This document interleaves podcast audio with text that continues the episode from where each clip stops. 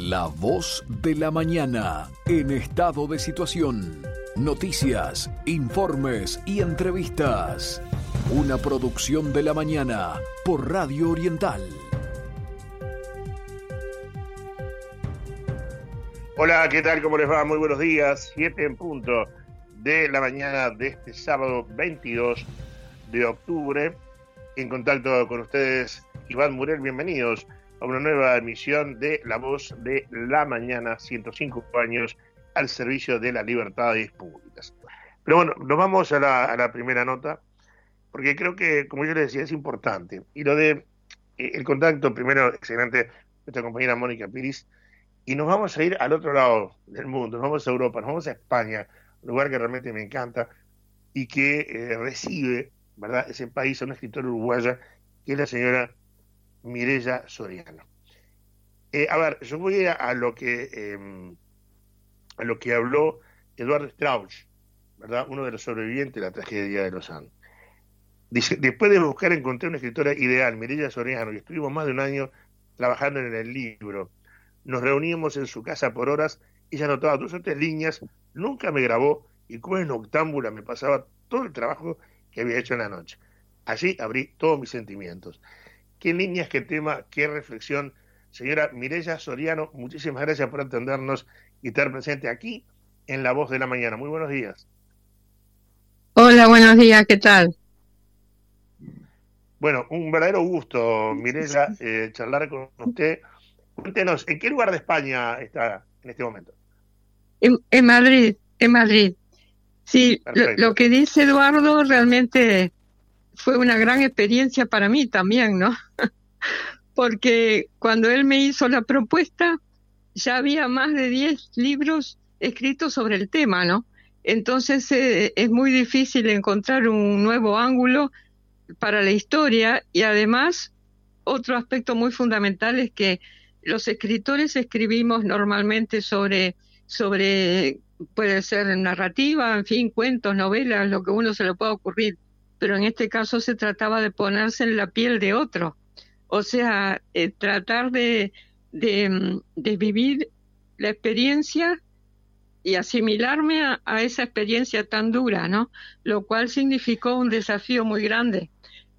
Tuve, por supuesto, que leer todos los libros, todas las entrevistas. Estuve dos meses eh, metiéndome en la situación, tratando de, imaginar eh, cómo se se vivía esa experiencia tan única.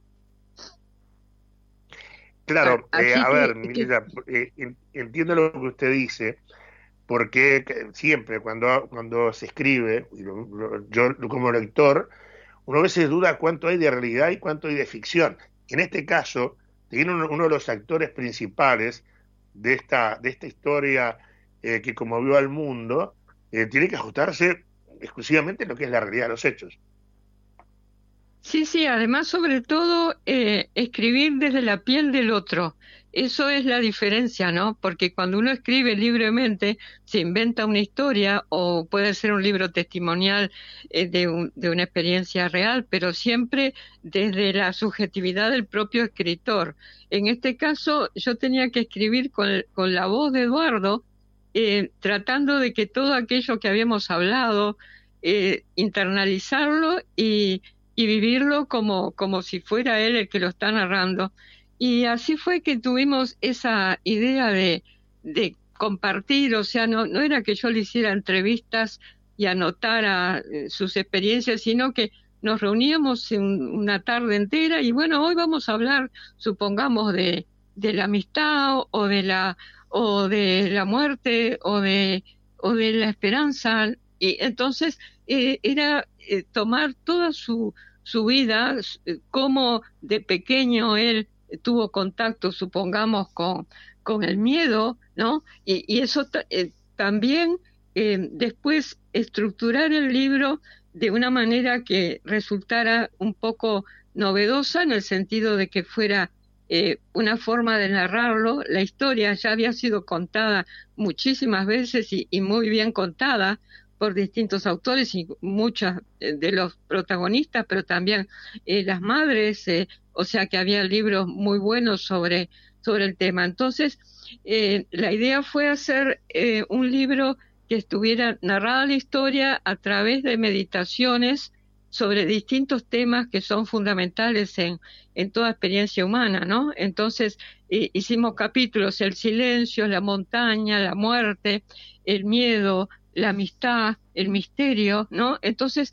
eh, en estos capítulos que son como meditaciones, como reflexiones sobre eh, experiencias muy fuertes de, del ser humano y, sobre todo sometido a esas en situaciones límite, ¿no?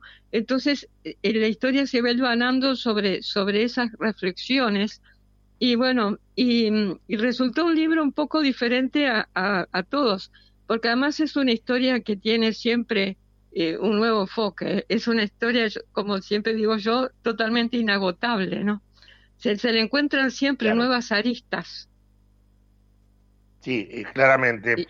Y uno lee, lee este, los libros publicados, No hay tiempo para más, cuatro cuentistas cuentan, La Rosa de los Cuentos, Así en la Tierra como en el Cielo, charlas con un sacerdote jesuita, Deja que llore el mar, o sea, eh, todo esto desde su creatividad, desde su calidad interpretativa, pero claro, lo otro lo tiene que ajustar a un relato de hechos, de cosas que ocurrieron, y que claro, usted lo va enfocando este, de determinada visión de situaciones, ¿no?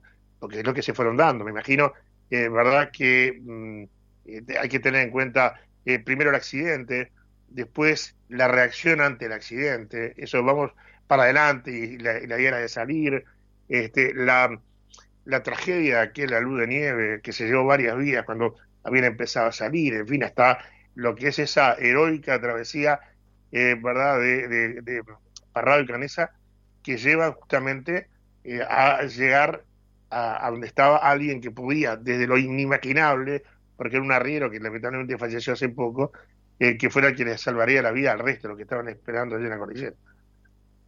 Sí, sí, y como le digo, tiene la, la historia tiene muchísimas eh, facetas, ¿no? O sea que siempre, incluso hay libros muy buenos como el de Bierce La Sociedad de la Nieve, que se enfoca al punto de vista de cómo se puede organizar una sociedad en esas circunstancias tan límite. Eh, después eh, cada uno ha, hecho, casi todos han escrito su propio libro y siempre son aspectos diferentes. Y bueno, yo pensaba, eh, no se le puede agregar nada para mí en el sentido de que yo no podía de pronto encontrar ninguna arista nueva. Y, incluso a mí me pasó que, encontré algo eh, que a mí me, resultó muy eh, singular y es que como em, este arriero, que era un hombre que vivía en el medio del campo, que tenía muy pocos contactos con el pueblo, eh, pero estaba en una circunstancia de aislamiento por su propia profesión, ¿no? Eh, cómo le cambia la vida a una edad que ya tenía eh, su, madurez, ¿no? cómo le cambia totalmente la vida y, era conocido en todo el mundo y, viajaba y tenía. Entonces, eh, eso me dio a pensar que, que nunca podemos decir qué me va a pasar a mí tenga la edad que tenga, porque siempre puede haber un hecho inesperado, ¿no? Y desde luego la experiencia de ellos, de los chicos, eh, fue algo que evidentemente tiene un atractivo enorme porque todo el mundo pregunta por, eh, o sea, es una historia que a la gente le, le motiva muchísimo en todas partes del mundo. Este libro, desde el silencio, está traducido al lituano, al checo, al, inglés, por supuesto, o sea que, que, que tiene eh, realmente una repercusión grande por la propia naturaleza de, la historia que cuenta. Claro, claro. Y que, no, y que además que esto veo que no se agota, porque eh, vamos pasando los años, usted, la edición de este libro es del 2012, 40 años, y bueno, cumplen 50 años, 50 años hoy y volvemos 10 años atrás, o sea, aparecen otros escritores, porque la historia no, no, no se agota, porque verdaderamente es una hazaña. Además que yo que viajo bastante, muchas veces me dicen, ah, Uruguay, Uruguay, los chicos de los Andes. O sea, es muy conocida la historia en el, eh, en el mundo, ¿no? Quizás donde menos se habla de ella es en Uruguay, pero realmente eh, es algo que ha llamado muchísimo la atención porque además es una hazaña absolutamente extraordinaria, ¿no? Lo que hicieron eh, Parrado y, y Canesa eh, es inexplicable, desde el punto de vista humano es inexplicable. No hay la más mínima, al ser uruguayo no no tenemos la más mínima experiencia en montaña, ¿no? Porque, por ejemplo, en Madrid, eh, cualquiera, aunque sea, ha ido a la sierra un fin de semana y ya está en 1500, 1800 metros, ¿no? O sea, como que hay cierta mínima experiencia en altura. Y en Uruguay, eh, normalmente, bueno, tenemos la máxima que son 500 metros.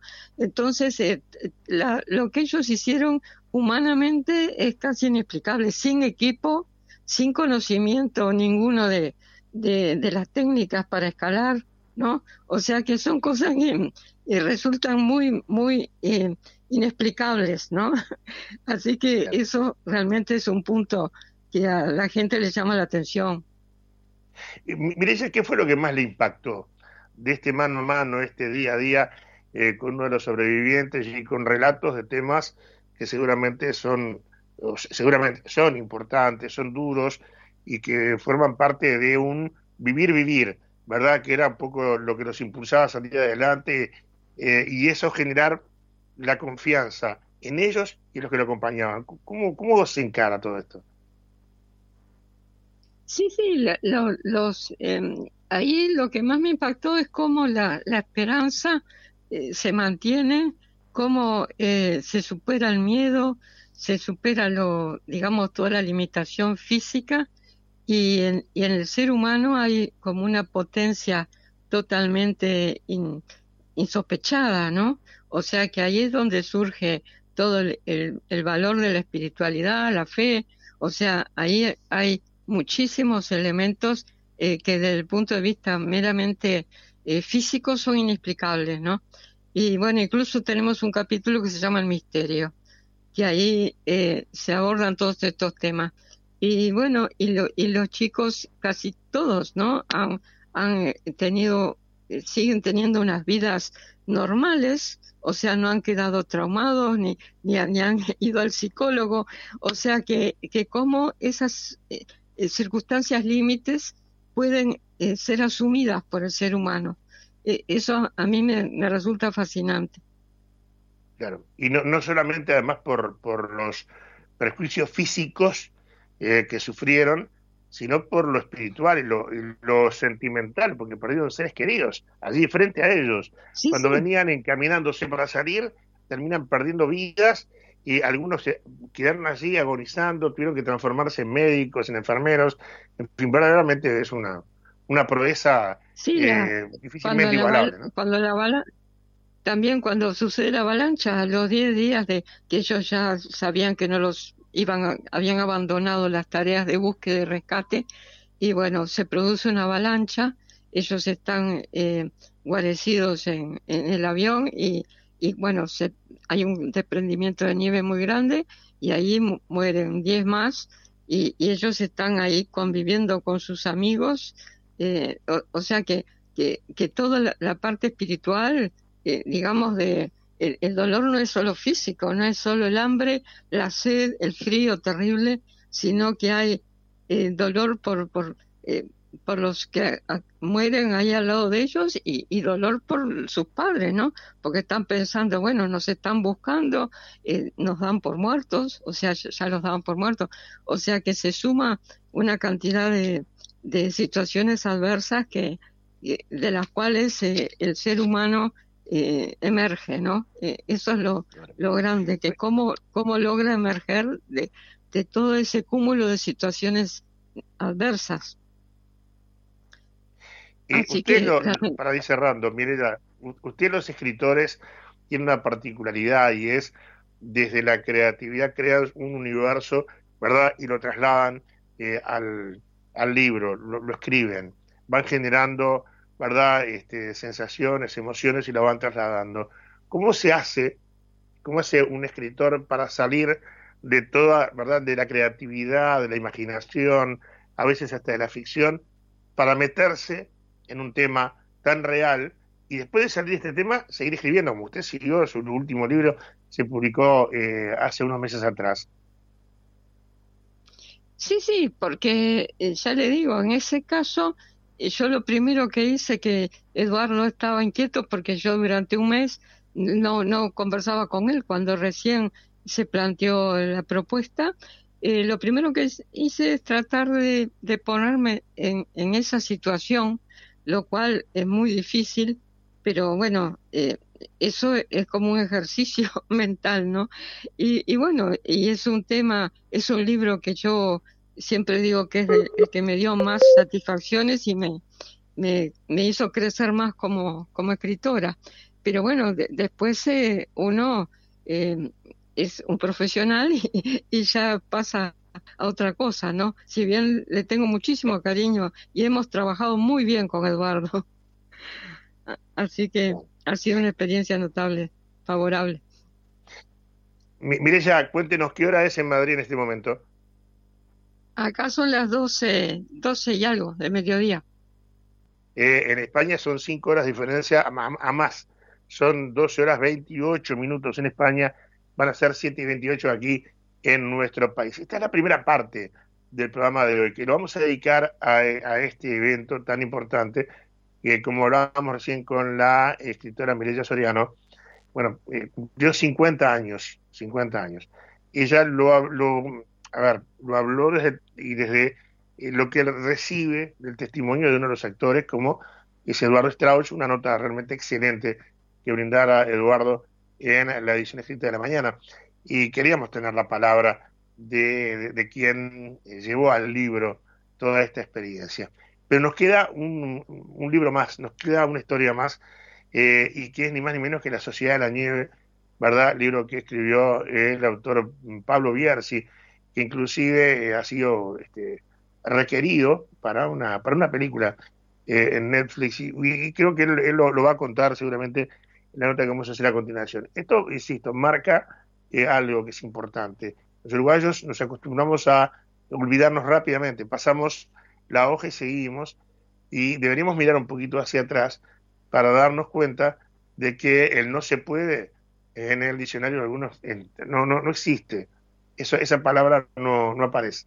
No se puede, esas dos palabras, esas tres palabras, debí decir, eh, ese, esa frase, no se puede, no, en la vida de algunos no existe, pero todo es posible eh, si nos enfocamos, todo es posible si este, nos convencemos de que siempre algo más tenemos para dar. Entonces, ¿verdad? Desde ese ejemplo, lo que voy a decir ahora es pedirle a mis compañeros que alguien control, les llamó que ir una pausa comercial y a la vuelta, sí, en contacto con otro escritor, con Pablo Bierzi, vamos a hablar de la sociedad de la nieve, también vinculado eh, a los 50 años de la tragedia de los Andes.